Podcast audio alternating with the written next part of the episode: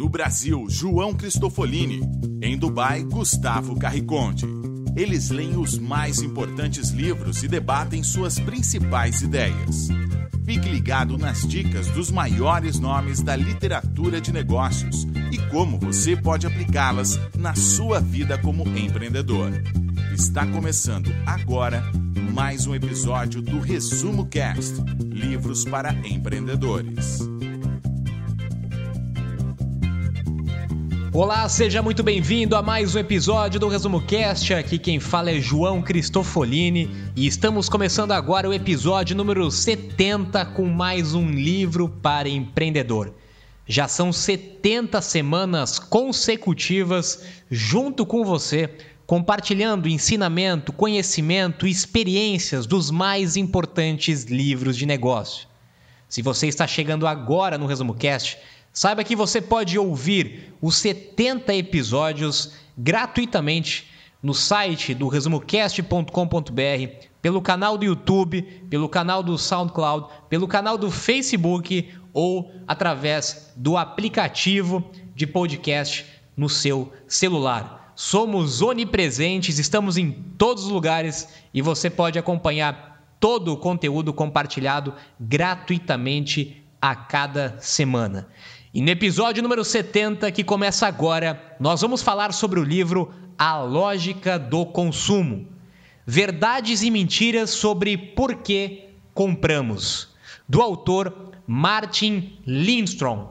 Ele que é um grande pesquisador, estudioso sobre o assunto de neuromarketing. Inclusive, o autor de uma das mais importantes pesquisas já feitas sobre este tema autor também de outros livros, e o mais recente dele, o livro Small Data. Vários estudos revelam que é preciso menos de dois segundos e meio para que um consumidor tome a decisão de comprar alguma coisa.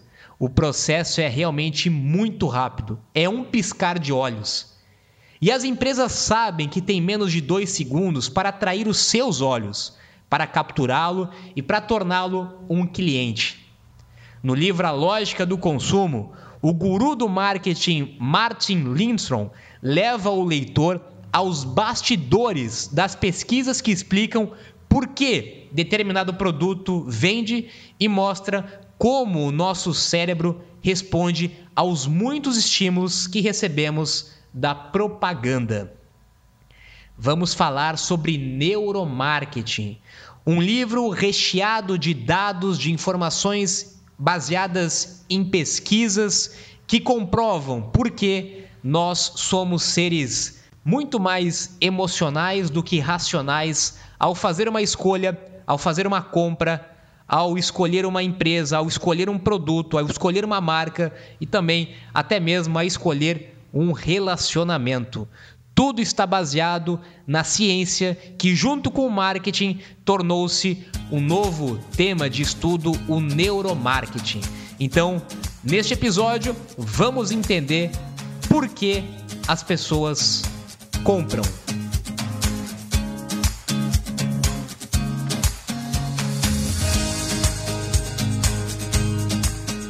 Olá, eu sou Gustavo Carriconde, sejam bem-vindos ao Resumo Cast número 70 sobre o livro A Lógica do Consumo. Você já parou para pensar como é que você ou seus clientes tomam a decisão de comprar um produto ou outro? Você acha que esse processo é influenciado somente por decisões racionais, como comparação de preços e especificações técnicas dos produtos? Você já tentou fazer um questionário com seus clientes perguntando como eles decidem por comprar a sua marca ou a marca do seu concorrente? Pois é. O autor afirma que, independentemente da resposta que você irá receber, ela não vale nada. Isso mesmo, a decisão de compra, na maioria das vezes, ela é inconsciente e está relacionada a uma infinidade de fatores extremamente complexos que são controlados pelo nosso cérebro. Hoje, com os equipamentos para estudos científicos cada vez mais modernos, podemos medir quais as regiões do cérebro estão mais ativas, dependendo do estímulo proposto por pesquisadores. É possível determinar com precisão científica se uma pessoa está sentindo dor, prazer, medo, repulsa ou tranquilidade quando diante de uma imagem de vídeo, por exemplo, ou uma propaganda. Isso sem perguntar nada à pessoa que está sendo estudada, apenas conectando nela equipamentos de medição no seu corpo. Esse é o neuromarketing, que aplica na prática teorias propostas por estudos com possíveis consumidores. O autor do livro, Martin Lindstrom, e a sua equipe escanearam 2 mil cérebros e gastaram mais de 7 milhões de dólares para entender como os consumidores compram. Esse foi um dos maiores estudos já realizados sobre neuromarketing. Se você conseguir entender as forças subconscientes que fazem com que as pessoas escolham uma marca ou outra e posicionar a sua marca de forma mais atrativa para o público, irá multiplicar a sua receita. Mas cuidado! Assim como qualquer outra ferramenta, o neuromarketing também pode ser utilizado para o mal. Vamos ver mais adiante algumas aplicações práticas dele. Neuromarketing é a união do marketing com a ciência, ou da ciência com o marketing. Uma tendência cada vez maior em várias áreas diferentes, a ligação da ciência com um tema mais tradicional, inclusive. Nós temos o neuromarketing, temos já estudos sobre neuroliderança, sobre neurovendas, sempre trazendo a ciência para junto de alguma habilidade. E isso agora é cada vez mais possível porque nós temos disponíveis equipamentos específicos que nos ajudam a avaliar a atividade cerebral e com isso entender de fato qual é a reação que nós temos, que um consumidor tem perante uma marca, perante uma imagem, perante um vídeo ou qualquer tipo de ação ou material de publicidade. Durante muito tempo nós baseamos as nossas decisões em pesquisas de opinião, em pesquisas de mercado, em questionários, em formulários. E muitas vezes essas informações obtidas através é, desses mecanismos, elas não são realmente a verdade. Conscientemente ou inconscientemente, nós, seres humanos, somos capazes de mentir e de enganar uma real avaliação sobre esse tipo de resposta que é puramente estatística quando nós entendemos e quando nós analisamos as reações do nosso cérebro em tempo real, nós entendemos como algumas reações químicas influenciam na nossa tomada de decisão. Nossa mente irracional, inundada por questões culturais, arraigadas em nossa tradição, na nossa criação e muitos outros fatores subconscientes, exerce uma influência poderosa, mas oculta, sobre as escolhas que fazemos. É por meio das emoções que o cérebro codifica as coisas que têm valor. Talvez, provavelmente você já fez uma compra por impulso, você já fez uma escolha que conscientemente não consegue entender como você fez. Você já escolheu uma empresa, já escolheu uma marca, um produto ou até mesmo uma pessoa e não teve razões para justificar a sua escolha.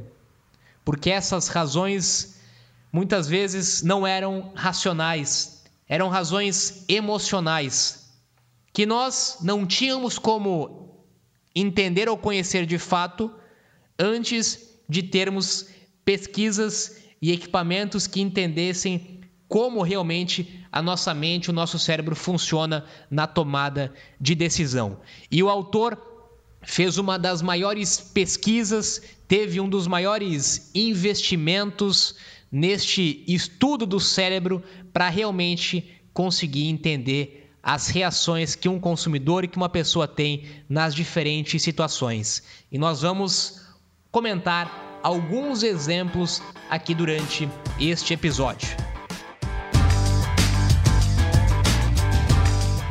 Você quer entender como seres humanos se comportam, e esse entendimento não necessariamente precisa ser aplicado em vendas, estude e aprenda com fenômenos que estão presentes há centenas ou milhares de anos. O autor foi buscar nas religiões possíveis explicações sobre por que certas marcas se tornam tão poderosas.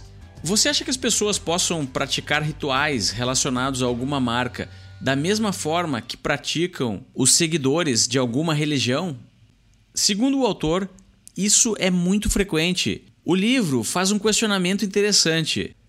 Como você acha que surgiu o hábito praticado em diversos países ao redor do mundo de beber a cerveja mexicana Corona com uma fatia de limão? Opção 1. O hábito surgiu no México para limpar o bico da garrafa de bactérias. Opção 2. O hábito surgiu para realçar o sabor da bebida. Opção 3. Esse hábito, na verdade, foi inventado por um garçom mexicano que queria aumentar o movimento do seu bar. Pode acreditar, a opção 3 é a correta. Foi pura invenção de um garçom que se transformou em um ritual e fez a Corona superar até mesmo marcas como a Heineken no mercado americano. Assim como esse hábito transformou-se em um ritual, outras marcas como a Apple a Harley Davidson, a Disney, a Coca-Cola e Red Bull se utilizam de um senso de pertencimento, storytelling, mistérios, símbolos e rituais muito parecidos com religiões. O autor ainda afirma que, com os equipamentos que utilizou em suas pesquisas, encontrou ondas cerebrais muito semelhantes de praticantes de religiões com consumidores e seguidores de determinadas marcas.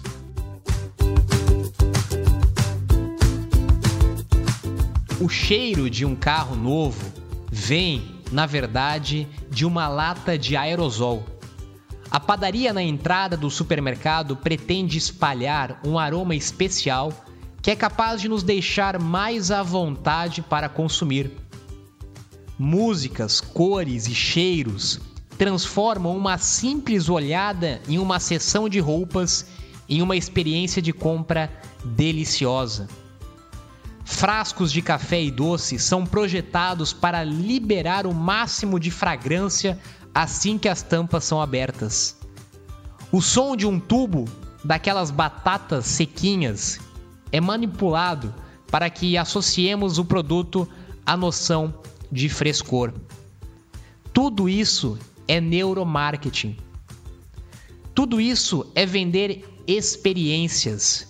As pessoas não compram características técnicas do seu produto do seu serviço.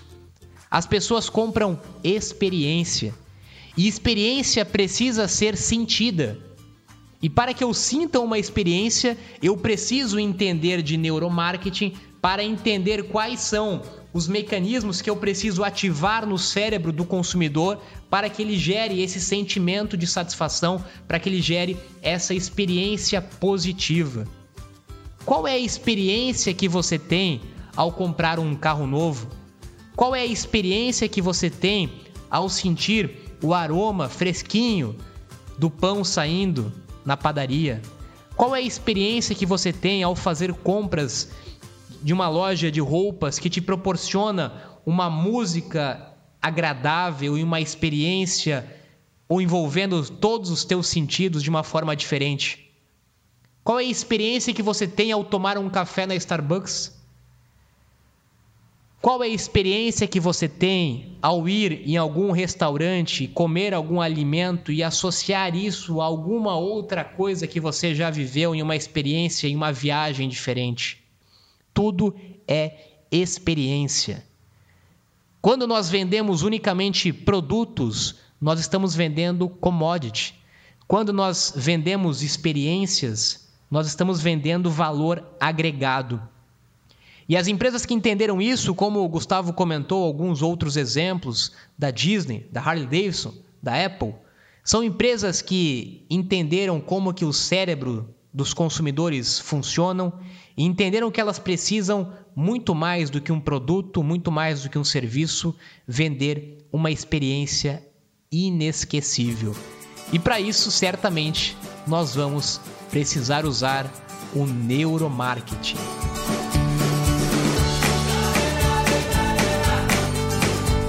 Os estudos do autor sobre consumidores revelou um dado assustador. O medo vende mais do que qualquer outra coisa.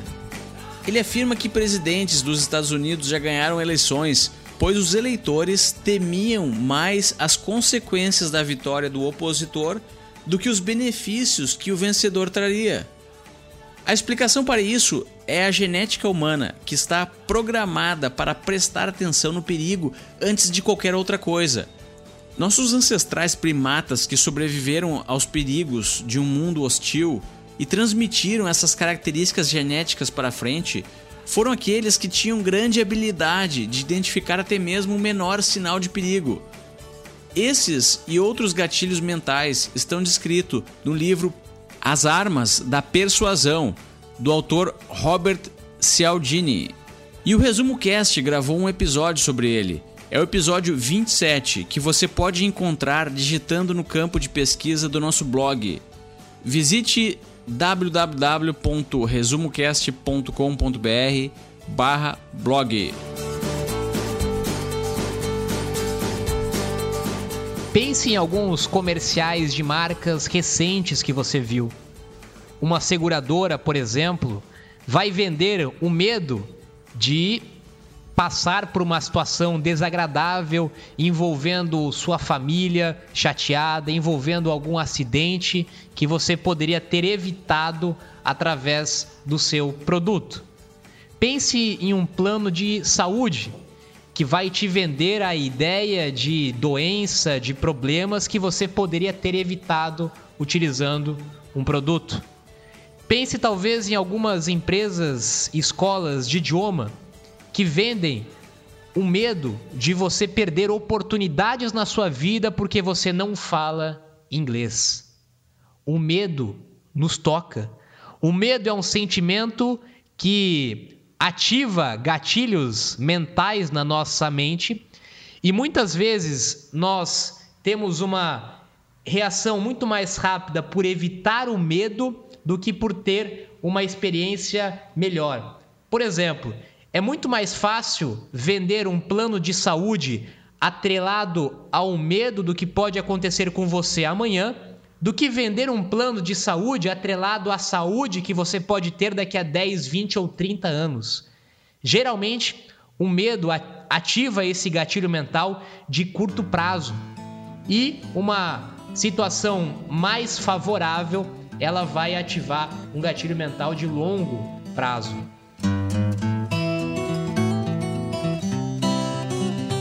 Por que nós possuímos os nossos sentidos?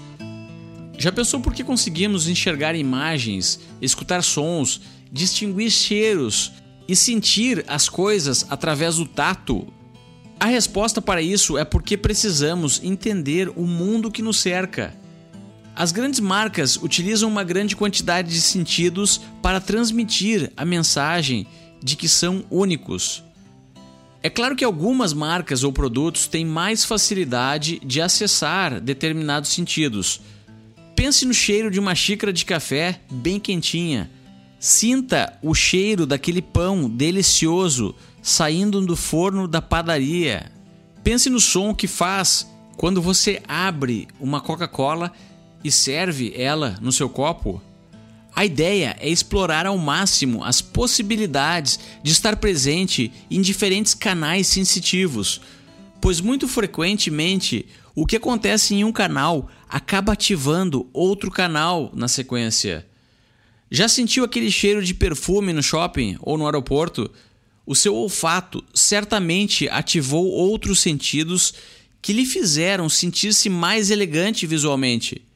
E isso pode ter lhe estimulado a comprar uma roupa da moda, por exemplo. A vantagem de você ter uma marca associada a diversos estímulos, é que cada um desses canais pode ser utilizado para captar diferentes perfis de consumidores.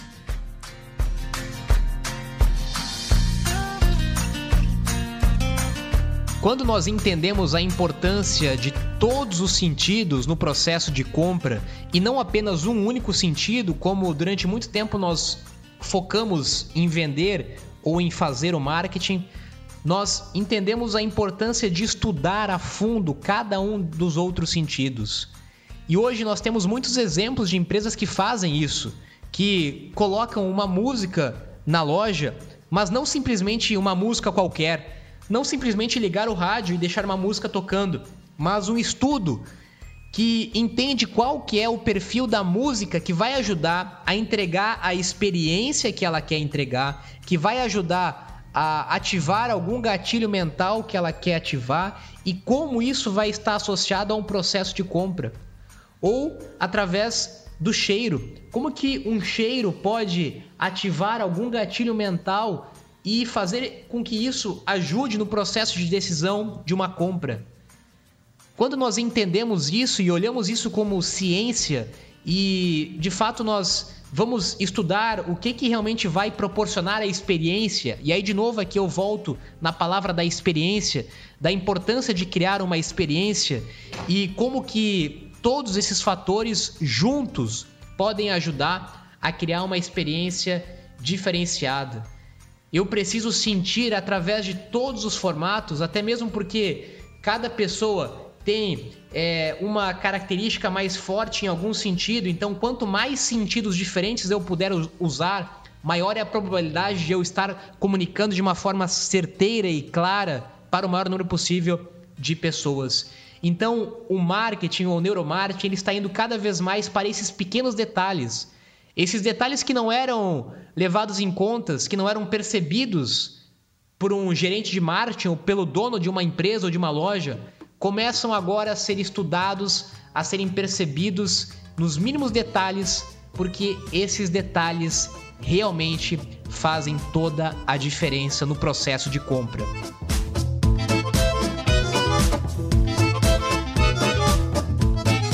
À medida que o mundo se torna um lugar cada vez mais complexo e repleto de informações e ruídos, as pessoas ficam cada vez mais confusas e passam a perceber os estímulos da mesma forma. Não porque esses estímulos sejam iguais, e sim porque eles se apresentam em uma quantidade enorme. Para lidar com esse problema, o autor descreve então os marcadores somáticos que são uma espécie de marcador de página do seu cérebro, um atalho que acessa algo realmente importante, realmente marcante e que acaba influenciando nas decisões de compra de uma marca ou de outra. Tudo começa com um estímulo que ativa um desses marcadores e cria um estado emocional nas mentes dos consumidores, o que os leva a executar uma ação de compra. Pense no sorvete Häagen-Dazs. Mesmo sendo uma marca americana, eles utilizam um nome da Escandinávia como um estímulo para remeter a um marcador somático. Alguma coisa na nossa mente que nos diz que o que vem da Escandinávia tem uma qualidade premium, mesmo que não seja verdade. Agora, se você estiver na frente de duas lojas de sorvete, uma nacional e outra da Escandinávia, terá que tomar a decisão de se contentar com algo de baixa qualidade ou lhe presentear com algo superior e mais caro, mesmo que essa não seja a realidade e o sorvete nacional seja bem melhor do que o Häagen-Dazs. O ponto interessante é que o estado emocional que o consumidor se encontra o leva a ter uma percepção levemente distorcida da realidade, e isso influencia a decisão de compra. Outros exemplos de marcadores somáticos são o formato da garrafa de Coca-Cola, a barra do chocolate Toblerone, os arcos do McDonald's e o clique daquela rede de televisão. 85% dos nossos hábitos de consumo são inconscientes. Ou seja, não queira, através de pesquisa de mercado, de respostas prontas, de formulários ou ouvir da boca do seu cliente o que de fato motiva ele a comprar ou o que gera um hábito de consumo nele. Você precisa entender isso na forma inconsciente. Você precisa conseguir observar o comportamento do seu cliente para, de fato, conseguir entregar alguma coisa de valor. Então desconfie de pesquisas de mercado, desconfie de formulários de pesquisas para tentar melhorar o seu serviço, para tentar melhorar o seu produto. Invista em tentar de fato conhecer a fundo o seu cliente, conhecer o comportamento dele, estudar sobre neuromarketing, estudar sobre ciência, estudar sobre neurociência, para entender o que passa não verbalmente, o que se passa na mente do cliente. A decisão de compra está na mente. Quais são os estímulos mentais que ele precisa ter para estar atrelado a uma experiência positiva na sua empresa? Esse é o primeiro passo. Explore o maior, a maior quantidade possível de sentidos e venda experiência. Experiência não é característica, experiência é algo que você sente, é algo que você é, vende com um valor agregado muito maior e que de fato você cria uma história inesquecível para o seu cliente.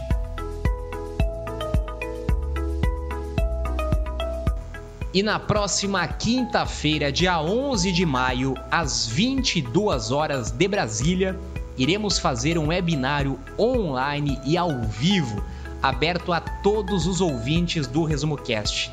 Nesse webinário de uma hora de duração, teremos um espaço para debater os principais assuntos do livro que discutimos aqui neste episódio, onde você poderá fazer qualquer pergunta para mim ou para a equipe do Resumo Cast sobre esse ou sobre algum dos livros que nós já debatemos aqui no Resumo Cast.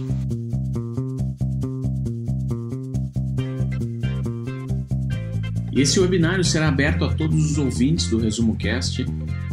Para acessar o link, visite resumocast.com.br/clube e lá terão informações sobre como irá funcionar a transmissão e se você está escutando esse episódio depois do dia 11 de maio de 2017, visite a mesma página resumocast.com.br/clube e lá você terá informações sobre como entrar no clube e como irão funcionar os próximos webinários. Agora me despeço aqui de Dubai. Tenham todos uma boa semana e até o próximo episódio.